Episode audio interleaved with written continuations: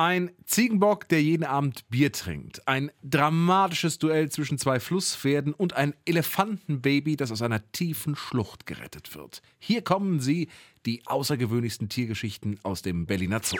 100% Berlin. Ein Podcast von RBB 888.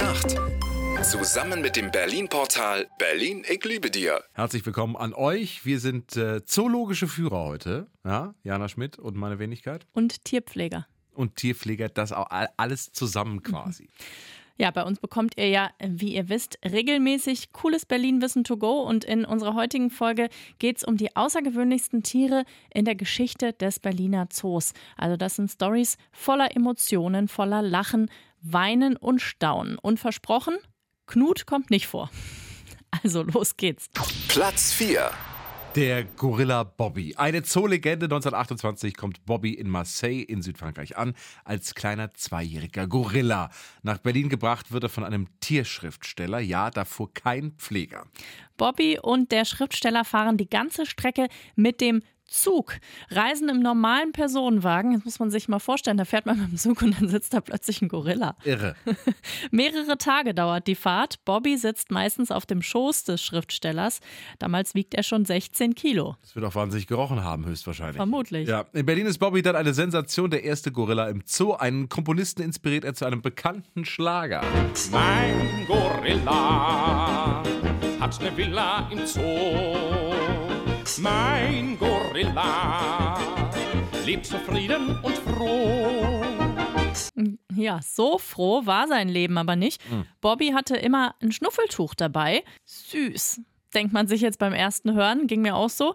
War aber gar nicht so süß, hat uns Zoohistoriker Clemens Meyer-Wolthausen erzählt. Der Käfig nämlich, in dem Bobby lebte, war für unsere heutigen Verhältnisse ganz schön ohne Unterhaltungsmöglichkeiten und ohne Klettermöglichkeiten. Und Bobby spielte mit so einem Fetzen, mit so einem alten Sack. Das war irgendwie so sein Gefährte geworden.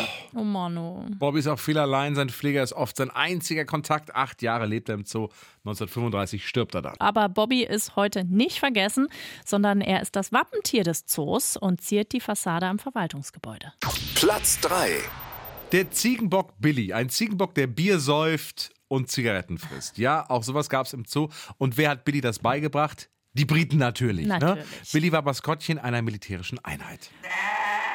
1992 ziehen die Briten ab und Billy kommt in den Zoo. Das Problem, die Soldaten haben ihn zu einem zigarettenabhängigen Alkoholiker gemacht. Äh, Eigentlich ist es überhaupt nicht witzig. Nee. Äh, Er war es gewohnt, regelmäßig Bier zu trinken und Zigaretten zu fressen. Tja, und das bekam er dann auch im Zoo, hat uns Zoohistoriker Meyer-Wolthausen verraten. Ja, und im Zoo hat man ihn dann auf Entzug gesetzt, aber um das ein bisschen abzumildern, hat der Zoodirektor wohl ab und zu mal auch ein Bier in die Tränke gegossen und ihm äh, ein, zwei Zigaretten zum Fressen zugesteckt. Ist ja dann doch noch ein schöner Lebensabend geworden. Ja.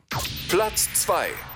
Das Flusspferd Knautschke, auch eine wirkliche Berliner Berühmtheit. Seine Geburt ist legendär, mitten im Bombenhagel des Zweiten Weltkriegs. So erzählt es mal der ehemalige Zoodirektor Klöß. Die Eltern wurden von den Bomben erschlagen, beziehungsweise von den Trümmern, das heißt von den Eisenträgern des Hauses, die auf das Becken stürzten, sind die Eltern umgekommen. Der kleine Knautschke war damals acht Wochen alt. Welch, welch tragische, schöne Geschichte. Ist aber wohl falsch. In den Unterlagen von damals steht keine Flusspferdgeburt.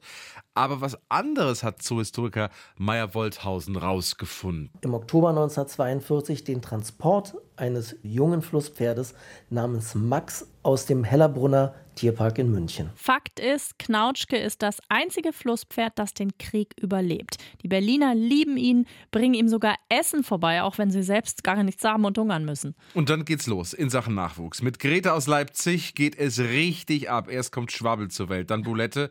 Und mit Tochter Boulette geht's dann fröhlich weiter. 35 Kinder zeugt er insgesamt, also eine äh, unglaubliche Leistung. Ja, wahrscheinlich haben ihn auch deshalb die Berliner so verehrt. Möglich, ja.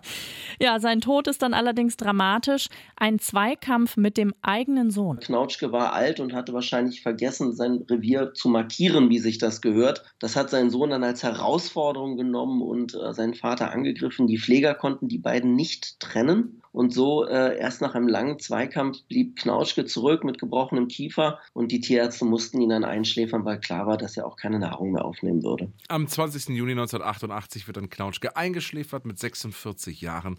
Eine Bronze von ihm steht heute noch vor dem Flusspferdhaus. Platz 1. Die Elefantendame Pang Pa, die ist die Antwort auf die Frage, was schenke ich nur zum Geburtstag? Die Geschichte geht so. 1987 feiert Berlin seinen 750. Geburtstag. Viele Ehrengäste kommen und der Zoodirektor hat eine mega Idee. Jedes Land kann uns ja ein Tier schenken. Der König aus Thailand schenkt Berlin einen kleinen Elefanten, Pangpa. Der Name ist kein Zufall, hat uns Historiker Meyer Wolthausen erzählt. Pangpa heißt wohl auf Thailändisch das Mädchen aus der Schlucht denn sie war angeblich ein Finnelkind, welches in einer Schlucht in Thailand aufgefunden wurde. Pangpa wird älter und hat oft einen besonderen Job. Sie muss Blumensträuße übergeben, wenn Ehrengäste vorbeikommen und sie kann sogar noch mehr. Bei der Eröffnung des Erweiterungsgeländes des Zoos hat sie es sozusagen offiziell eingeweiht. Sie war dann darauf trainiert, ein Tuch von der Plakette zu zu reißen. Schockierende Nachricht dann im Jahr 2000. Pangpa sei schwanger und ihr Baby im Bauch hätte ein ungewohntes Problem und haben festgestellt, dass im Bereich des Kopfes am Rüsselansatz sieht so ein bisschen aus wie eine Verdickung, so wie ein Knoten neben dem Rüssel und wir sind sehr gespannt, was da bei der Geburt eben wirklich zutage kommt. Knoten im Babyrüssel? Mm. Ernsthaft? Nee, nee, nee, keine Sorge, war nur der Aprilscherz der Abendschau. Allen geht's gut, auch Pang Pa, sie lebt ja heute noch im Zoo als glückliche Elefantendame. 100% Berlin, ein Podcast von RBB 888. Zusammen mit dem Berlin-Portal Berlin, ich liebe dir.